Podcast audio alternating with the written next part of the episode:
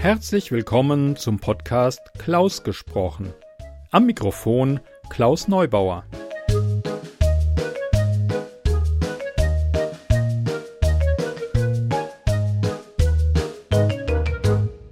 Schön, dass ihr meinen Podcast eingeschaltet habt. Heute habe ich mal etwas ganz anderes, eine Geschichte, die mit den magischen Worten anfängt. Es war einmal. Und zwar ist es das Märchen Bruder Lustig, das die Gebrüder Grimm gesammelt haben. Eigentlich habe ich diese Aufnahme für LibriVox gemacht. Wer das nicht kennt, LibriVox.org ist ein Projekt, das sich zur Aufgabe gemacht hat, alle ähm, freien Texte, also die nicht mehr durch ein Copyright geschützt sind, also die älter als 70 Jahre, ist glaube ich aktuell, sind, äh, mit Freiwilligen einzusprechen. Wie das so ist, es kommen eben, weil jeder mitmachen darf, der gewisse technische Mindestanforderungen erfüllt, ähm, kommen sehr unterschiedliche Qualitäten zusammen. Ähm, das heißt jetzt auch bei dieser Märchensammlung von den Gebrüdern Grimm lesen die unterschiedlichsten Leute, mehr oder weniger gut. Und äh, man soll das auch nicht als professionelles Hörbuch betrachten, wenn es dann in der Sammlung erscheint, sondern eher so, man trifft sich am Lagerfeuer und erzählt sich gegenseitig Geschichten. Also das ist so ein bisschen der Anspruch. Es gibt irgendwo einen Blog-Eintrag von Hokus Pokus, die das sehr schön erklärt hat, wie das bei LibriVox zu verstehen ist. Das ist in ihrem Blog gewesen. Ich packe einen Link in die Show Notes. Jetzt aber viel Spaß mit dem Märchen von den Gebrüdern Grimm.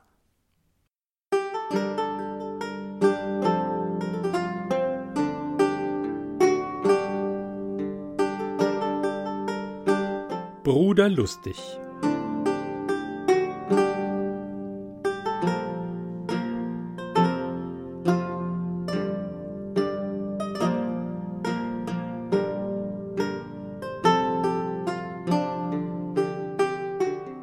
Es war einmal ein großer Krieg.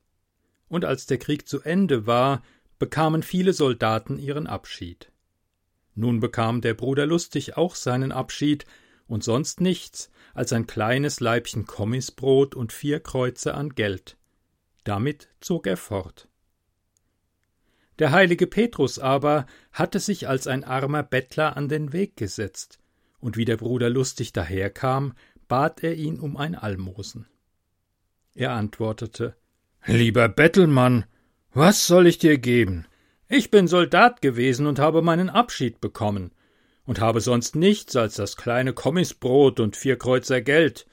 Wenn das all ist, muss ich betteln gehen, so gut wie du. Doch geben will ich dir was. Darauf teilte er den Leib in vier Teile und gab davon dem Apostel einen und auch einen Kreuzer. Der heilige Petrus bedankte sich, ging weiter und setzte sich in einer anderen Gestalt wieder als Bettelmann dem Soldaten an den Weg und als der zu ihm kam, bat er ihn, wie das vorige Mal, um eine Gabe. Der Bruder Lustig sprach wie vorher und gab ihm wieder ein Viertel von dem Brot und einen Kreuzer. Der heilige Petrus bedankte sich und ging weiter, setzte sich aber zum dritten Mal in einer andern Gestalt als ein Bettler an den Weg und sprach den Bruder Lustig an. Der Bruder Lustig gab ihm auch das dritte Viertel Brot und den dritten Kreuzer. Der heilige Petrus bedankte sich, und der Bruder Lustig ging weiter und hatte nicht mehr als ein Viertel Brot und einen Kreuzer. Damit ging er in ein Wirtshaus, aß das Brot und ließ sich für den Kreuzer Bier dazu geben. Als er fertig war, zog er weiter, und da ging ihm der heilige Petrus gleichfalls in der Gestalt eines verabschiedeten Soldaten entgegen und redete ihn an. Guten Tag, Kamerad. Kannst du mir nicht ein Stück Brot geben und einen Kreuzer zu einem Trunk? Wo soll ich's hernehmen? antwortete der Bruder lustig. Ich habe meinen Abschied und sonst nichts als einen Leib Kommis, Brot und vier Kreuzer an Geld bekommen. Drei Bettler sind mir auf der Landstraße begegnet. Davon habe ich jedem ein Viertel von meinem Brot und einen Kreuzer Geld gegeben. Das letzte Viertel habe ich im Wirtshaus gegessen und für den letzten Kreuzer dazu getrunken.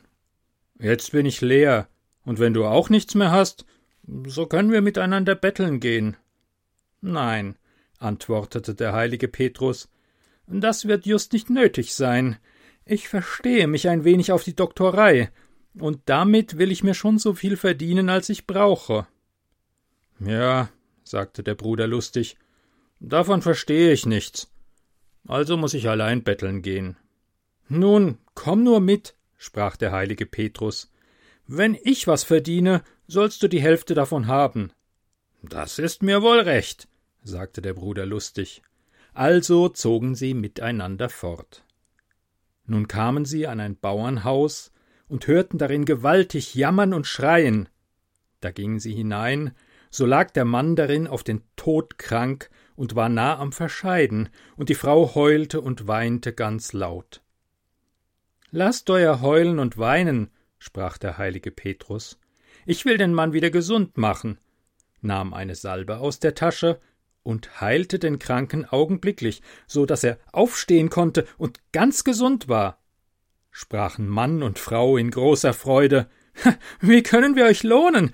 Was sollen wir euch geben? Der heilige Petrus aber wollte nichts nehmen, und je mehr ihn die Bauersleute baten, desto mehr weigerte er sich. Der Bruder Lustig aber stieß den heiligen Petrus an und sagte So nimm doch was.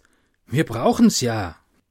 Endlich brachte die Bäuerin ein Lamm und sprach zu dem heiligen Petrus, das müsste er annehmen, aber er wollte es nicht.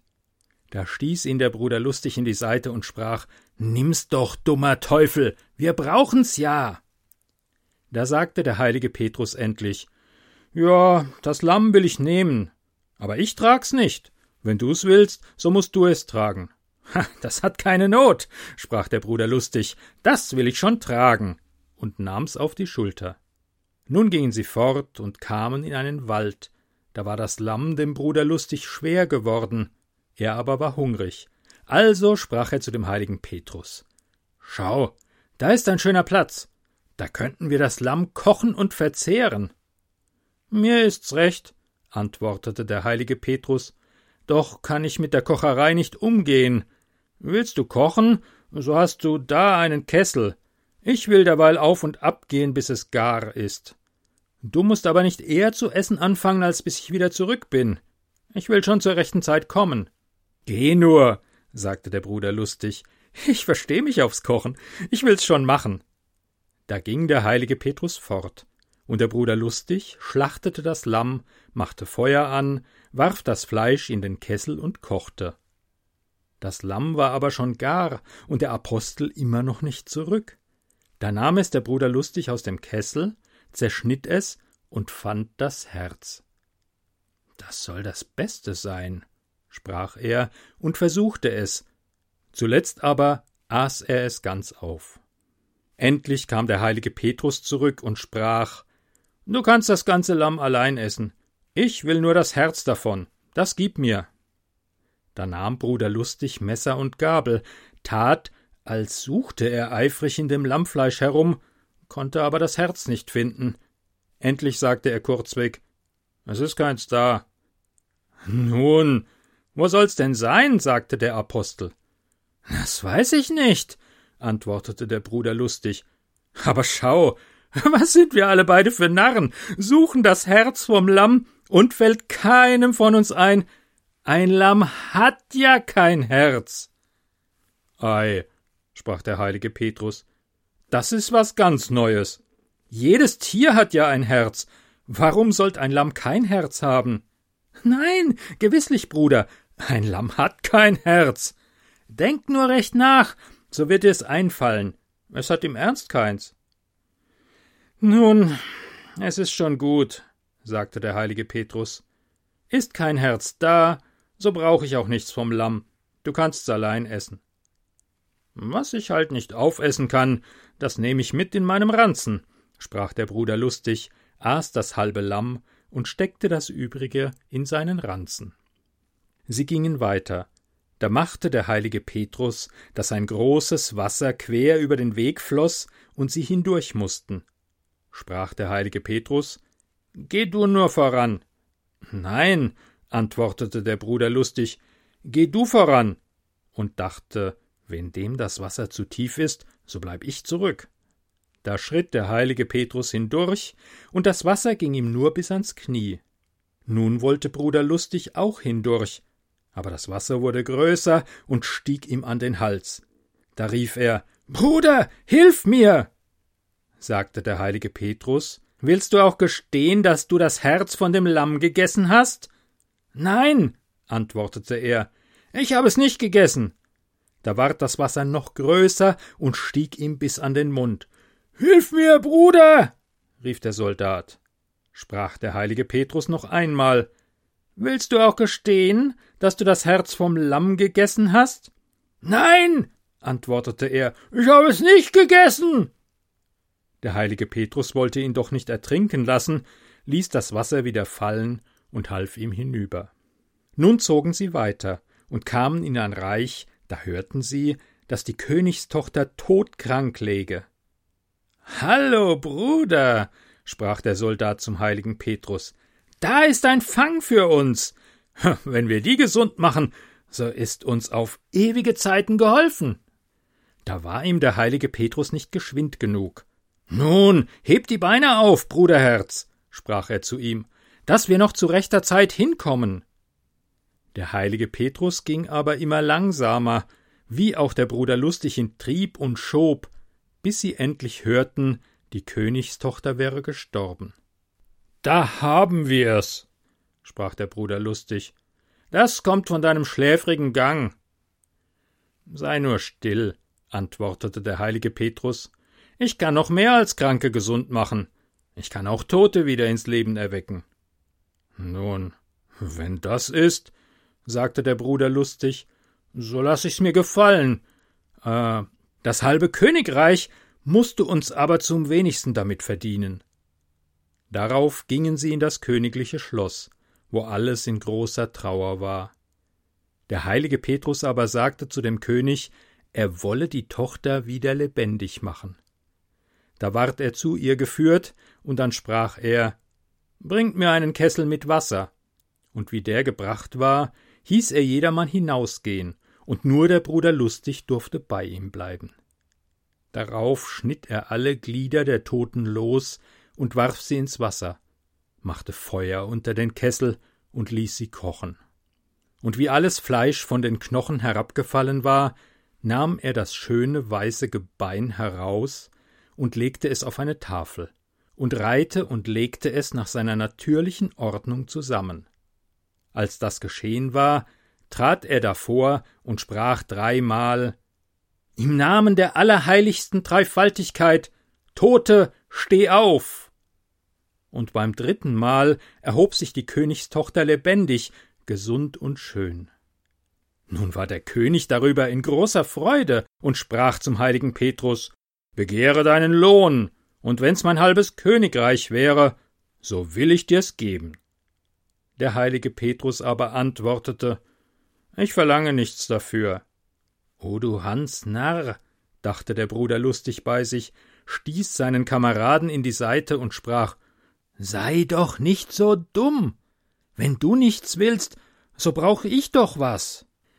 Der heilige Petrus aber wollte nichts. Doch weil der König sah, dass der andere gern was wollte, ließ er ihm vom Schatzmeister seinen Ranzen mit Gold anfüllen. Sie zogen darauf weiter, und wie sie in einen Wald kamen, sprach der heilige Petrus zum Bruder lustig Jetzt wollen wir das Gold teilen. Ja, antwortete er, das wollen wir tun. Da teilte der heilige Petrus das Gold und teilte es in drei Teile. Dachte der Bruder lustig, was er wieder für einen Sparren im Kopf hat, macht drei Teile und unser sind zwei. Der heilige Petrus aber sprach, Nun habe ich genau geteilt. Ein Teil für mich, ein Teil für dich und ein Teil für den, der das Herz vom Lamm gegessen hat. Oh, das hab ich gegessen, antwortete der Bruder lustig und strich geschwind das Gold ein. Das kannst du mir glauben. Wie kann das wahr sein? sprach der heilige Petrus. Ein Lamm hat ja kein Herz. Ei was, Bruder, wo denkst du hin? Ein Lamm hat ja ein Herz, so gut wie jedes Tier. Warum sollte das allein keins haben? Nun, es ist schon gut, sagte der heilige Petrus. Behalt das Gold allein, aber ich bleibe nicht mehr bei dir und will meinen Weg allein gehen. Wie du willst, Bruderherz, antwortete der Soldat. Leb wohl. Da ging der heilige Petrus eine andere Straße. Bruder Lustig aber dachte, es ist gut, dass er abtrabt. Er ist doch ein wunderlicher Heiliger. Nun hatte er zwar Geld genug, wusste aber nicht mit umzugehen, vertat's, verschenkt's, und wie eine Zeit herum war, hatte er wieder nichts. Da kam er in ein Land, wo er hörte, dass die Königstochter gestorben wäre. Holla, dachte er, das kann gut werden, die will ich wieder lebendig machen und mir's bezahlen lassen, dass es seine Art hat. Ging also zum König und bot ihm an, die Tote wieder zu erwecken. Nun hatte der König gehört, dass ein abgedankter Soldat herumziehe und die Gestorbenen wieder lebendig mache, und dachte, der Bruder lustig wäre dieser Mann. Doch weil er kein Vertrauen zu ihm hatte, fragte er erst seine Räte. Die sagten aber, er könne es wagen, da seine Tochter doch tot wäre. Nun ließ sich der Bruder lustig Wasser im Kessel bringen, hieß jedermann hinausgehen, schnitt die Glieder ab warf sie ins Wasser und machte Feuer darunter, gerade wie er es beim heiligen Petrus gesehen hatte. Das Wasser fing an zu kochen, und das Fleisch fiel herab. Da nahm er das Gebein heraus und tat es auf die Tafel. Er wusste aber nicht, in welcher Ordnung es liegen musste, und legte alles verkehrt durcheinander. Dann stellte er sich davor und sprach Im Namen der allerheiligsten Dreifaltigkeit, Tote, steh auf! und sprach's dreimal, aber die Gebeine rührten sich nicht. Da sprach er es noch dreimal, aber gleichfalls umsonst. Du Blitzmädel, steh auf! rief er. Steh auf, oder es geht dir nicht gut! Wie er das gesprochen, kam der heilige Petrus auf einmal in seiner vorigen Gestalt als verabschiedeter Soldat durchs Fenster hereingegangen und sprach Du gottloser Mensch, was treibst du da? Wie kann die Tote auferstehen, da du ihr Gebein so untereinander geworfen hast? Bruderherz, ich hab's gemacht, so gut ich konnte, antwortete er. Diesmal will ich dir aus der Not helfen. Aber das sag ich dir. Wo du noch einmal so etwas unternimmst, so bist du unglücklich. Auch darfst du von dem König nicht das geringste dafür begehren oder annehmen. Darauf legte der heilige Petrus die Gebeine in ihre rechte Ordnung, sprach dreimal zu ihr Im Namen der allerheiligsten Dreifaltigkeit, Tote, steh auf. Und die Königstochter stand auf, war gesund und schön wie vorher. Nun ging der heilige Petrus wieder durchs Fenster hinaus. Der Bruder Lustig war froh, dass es so gut abgelaufen war, ärgerte sich aber doch, dass er nichts dafür nehmen sollte. Ich möchte nur wissen, dachte er, was der für Mucken im Kopf hat denn was er mit der einen Hand gibt, das nimmt er mit der andern, da ist kein Verstand darin. Nun bot der König dem Bruder lustig an, was er haben wollte, er durfte aber nichts nehmen, doch brachte er es durch Anspielung und Listigkeit dahin, dass ihm der König seinen Ranzen mit Gold füllen ließ, und damit zog er ab.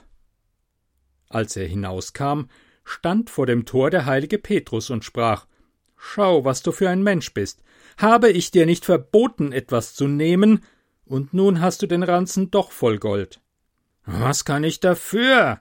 antwortete Bruder lustig, wenn's mir hineingesteckt wird. Das sag ich dir, dass du nicht zum zweiten Mal solche Dinge unternimmst, sonst soll es dir schlimm ergehen. Ei, Bruder, sorg doch nicht. Jetzt hab ich Gold. Was soll ich mich da mit dem Knochenwaschen abgeben? Ja, sprach der heilige Petrus, das Gold wird lang dauern. Damit du aber hernach nicht wieder auf unerlaubten Wegen gehst, so will ich deinem Ranzen die Kraft geben, dass alles, was du dir hineinwünschest, auch darin sein soll. Leb wohl, du siehst mich nun nicht wieder. Gott befohlen, sprach der Bruder lustig und dachte, ich bin froh, dass du fortgehst, du wunderlicher Kauz, ich will dir wohl nicht nachgehen. An die Wunderkraft aber, die seinem Ranzen verliehen war, dachte er nicht weiter. Bruder Lustig zog mit seinem Gold umher und vertat's und verfumpfeit's wie das erste Mal. Als er nun nichts mehr als vier Kreuzer hatte, kam er an einem Wirtshaus vorbei und dachte, das Geld muss fort. und ließ sich für drei Kreuzer Wein und einen Kreuzer Brot geben. Wie er da saß und trank, kam ihm der Geruch von gebratenen Gänsen in die Nase. Bruder Lustig schaute und guckte und sah, dass der Wirt zwei Gänse in der Ofenröhre stehen hatte. Da fiel ihm ein, dass ihm sein Kamerad gesagt hatte, was er sich in seinen Ranzen wünschte, das sollte darin sein. Holla, ha, das musst du mit den Gänsen versuchen. Also ging er hinaus, und vor der Türe sprach er So wünsch ich die zwei gebratenen Gänse aus der Ofenröhre in meinen Ranzen. Wie er das gesagt hatte, schnallte er ihn auf und schaute hinein, da lagen sie beide darin. Ha, so ist's recht, sprach er. Nun bin ich ein gemachter Kerl, ging fort auf eine Wiese und holte den Braten hervor. Wie er so im besten Essen war, kamen zwei Handwerksburschen daher und sahen die eine Gans, die noch nicht angerührt war, mit hungrigen Augen an. Dachte der Bruder lustig, mit einer hast du genug, rief die zwei Burschen herbei und sprach Da, nehmt die Gans und verzehrt sie auf meine Gesundheit. Sie bedankten sich, gingen damit ins Wirtshaus, ließen sich eine halbe Wein und ein Brot geben, packten die geschenkte Gans aus und fingen an zu essen. Die Wirtin sah zu und sprach zu ihrem Mann Die zwei essen eine Gans. Sieh doch nach, ob's nicht eine von unseren aus der Ofenröhre ist. Der Wirt lief hin, da war die Ofenröhre leer. Was, ihr Diebsgesindel! So wohlfeil wollt ihr Gänse essen! Gleich bezahlt, oder ich will euch mit grünem Haselsaft waschen. Die zwei sprachen Wir sind keine Diebe. Ein abgedankter Soldat hat uns die Gans draußen auf der Wiese geschenkt. Ihr sollt mir keine Nase drehen, der Soldat ist hier gewesen, aber als ein ehrlicher Kerl zur Tür hinausgegangen. Auf den habe ich Acht gehabt. Ihr seid die Diebe und sollt bezahlen. Da sie aber nicht bezahlen konnten, nahm er den Stock und prügelte sie zur Türe hinaus. Bruder Lustig ging seiner Wege und kam an einen Ort, da stand ein prächtiges Schloss und nicht weit davon ein schlechtes Wirtshaus. Er ging in das Wirtshaus und bat um ein Nachtlager, aber der Wirt wies ihn ab und sprach Es ist kein Platz mehr da. Das Haus ist voll vornehmer Gäste. Das nimmt mich Wunder, sprach der Bruder lustig, dass sie zu euch kommen und nicht in das prächtige Schloss gehen. Ja, antwortete der Wirt, es hat was an sich, dort eine Nacht zu liegen. Wer's noch versucht hat, ist nicht lebendig wieder herausgekommen. Wenn's andere versucht haben, sagte der Bruder lustig, will ich's auch versuchen. Das lasst nur bleiben, sprach der Wirt. Es geht euch an den Hals. Es wird nicht gleich an den Hals gehen, sagte der Bruder lustig. Gebt mir nur die Schlüssel und brav Essen und Trinken mit. Nun gab ihm der Wirt die Schlüssel und Essen und Trinken, und damit ging der Bruder lustig ins Schloss, ließ sich's gut schmecken, und als er endlich schläfrig wurde, legte er sich auf die Erde, denn es war kein Bett da. Er schlief auch bald ein. In der Nacht aber wurde er von einem großen Lärm aufgeweckt, und wie er sich ermunterte, sah er neun hässliche Teufel in dem Zimmer, die hatten einen Kreis um ihn gemacht und tanzten um ihn herum. Sprach der Bruder lustig Nun tanzt, solange ihr wollt, aber komm mir keiner zu nah. Die Teufel aber drangen immer näher auf ihn ein und traten ihn mit ihren garstigen Füßen fast ins Gesicht. Habt Ruh, ihr Teufelsgespenster, sprach er, aber sie trieben's immer ärger. Da ward der Bruder lustig bös und rief Holla, ich will bald Ruhe stiften, kriegte ein Stuhlbein und schlug mitten hinein. Aber neun Teufel gegen einen Soldaten war doch zu viel, und wenn er auf den vorderen zuschlug, so packten ihn die anderen hinten bei den Haaren und rissen ihn erbärmlich. Teufelspack, rief er, jetzt wird mir's zu arg, Wartet aber! Alle neun in meinen Ranzen hinein! Husch! steckten sie darin. Und nun schnallte er ihn zu und warf ihn in eine Ecke. Da war's auf einmal still. Und Bruder Lustig legte sich wieder hin und schlief bis an den hellen Morgen. Nun kamen der Wirt und der Edelmann, dem das Schloss gehörte, und wollten sehen, wie es ihm ergangen wäre. Als sie ihn gesund und munter erblickten, erstaunten sie und fragten Haben euch denn die Geister nichts getan? Warum nicht gar? antwortete Bruder Lustig. Ich habe sie alle neun in meinem Ranzen. Ihr könnt euer Schloss wieder ganz ruhig bewohnen. Es wird von nun an keiner mehr darin umgehen. Da dankte ihm der Edelmann, beschenkte ihn reichlich und bat ihn, in seinen Diensten zu bleiben, er wolle ihn auf sein Lebtag versorgen. Nein, antwortete er, ich bin an das Herumwandern gewöhnt, ich will weiterziehen. Da ging der Bruder lustig fort, trat in eine Schmiede und legte den Ranzen, worin die neun Teufel waren, auf den Amboß und bat den Schmied und seine Gesellen zuzuschlagen. Die schlugen mit ihren großen Hämmern aus allen Kräften zu, dass die Teufel ein erbärmliches Gekreisch erhoben. Wie er danach den Ranzen aufmachte, waren achte tot, einer aber, der in einer Falte gesessen hatte, war noch lebendig, schlüpfte heraus und fuhr wieder in die Hölle. Darauf zog der Bruder lustig noch lange in der Welt herum, und wer's wüsste, könnte viel davon erzählen. Endlich aber wurde er alt und dachte an sein Ende. Da ging er zu einem Einsiedler, der als ein frommer Mann bekannt war, und sprach zu ihm Ich bin das Wandern müde und will nun trachten, in das Himmelreich zu kommen.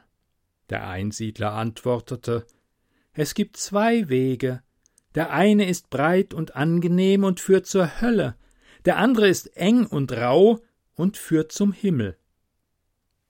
Da müsste ich ein Narr sein, dachte der Bruder lustig, wenn ich den engen und rauen Weg gehen sollte, machte sich auf und ging den breiten und angenehmen Weg und kam endlich zu einem großen schwarzen Tor, und das war das Tor der Hölle. Bruder Lustig klopfte an, und der Torwächter guckte, wer da wäre. Wie er aber den Bruder Lustig sah, erschrak er, denn er war gerade der neunte Teufel, der mit in dem Ransen gesteckt hatte und mit einem blauen Auge davongekommen war.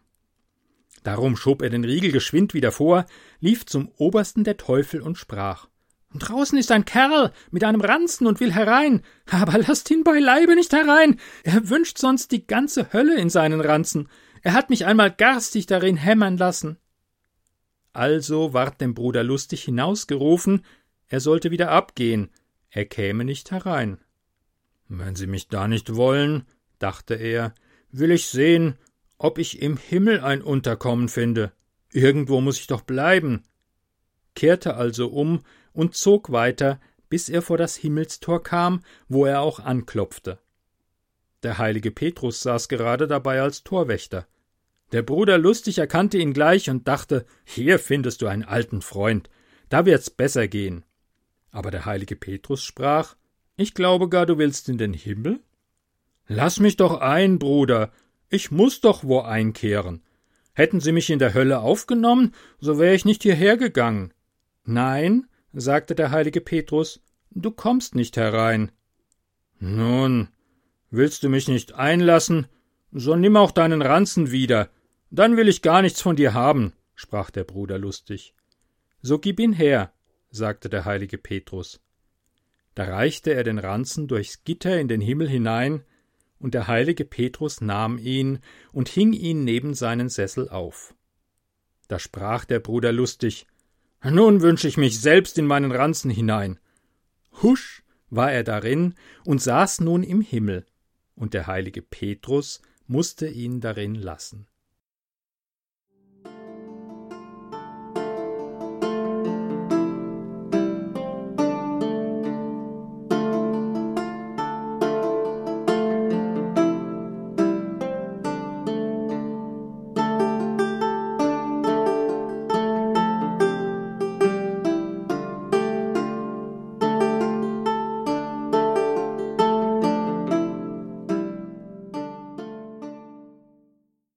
So, das war's. Ich hoffe, das Märchen hat euch gefallen. Jetzt habe ich noch einen kleinen Trailer von der Firma Ohrenkneifer. Ähm, ja, die höre ich immer wieder gern. Das ist jetzt hier ein unbezahlter Werbeblock. Vielleicht gefällt euch das auch, dann besorgt euch das bei ohrenkneifer.info. Der letzte Tag der Schöpfung nach dem preisgekrönten Roman von Wolfgang Jeschke.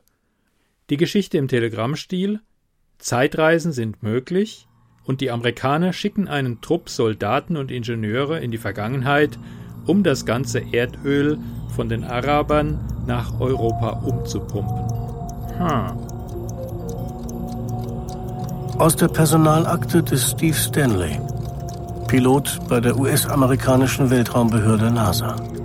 Geboren am 31. März 1943.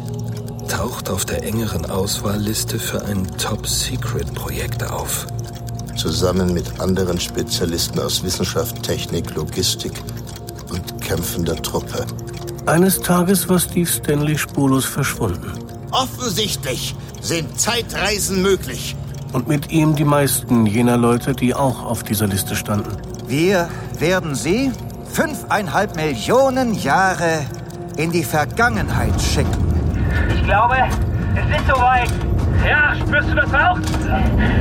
Die künstliche Gravitationsblase.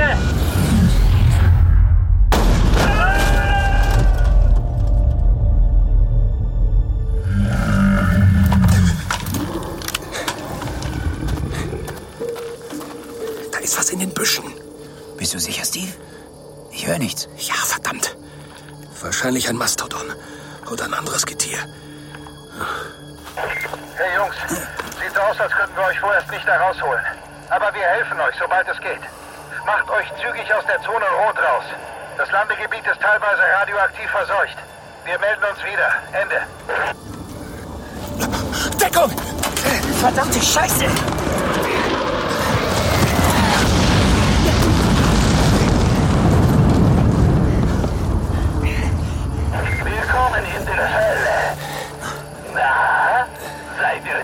Gelandet? Und was für ein Spezialauftrag soll das sein? Man hat ihn ausersehen, mit möglichen Frühmenschen, auf die wir treffen könnten, Kontakt aufzunehmen. Die wollen Affenmenschen als Schutztruppe für uns rekrutieren. Oh, Good luck. Nette Begrüßung. Good Luck ist kein Gruß, sondern mein Name. Und ihr wollt doch in die Festung, oder? Der letzte Tag der Schöpfung. Ein Hörspiel von Marc Schülert. Nach einem Roman von Wolfgang Jeschke. Eine Produktion vom Ohrenkneifer aus dem Jahr 2019. Zeit zum Abschied nehmen. Atlantis ruft. Und damit sind wir auch schon wieder am Ende der heutigen Folge angekommen. Ich bedanke mich fürs Zuhören, hoffe es hat euch Spaß gemacht, wünsche euch alles Gute und würde mich freuen, wenn ihr wieder mal reinhört bei klausgesprochen.de. Ciao!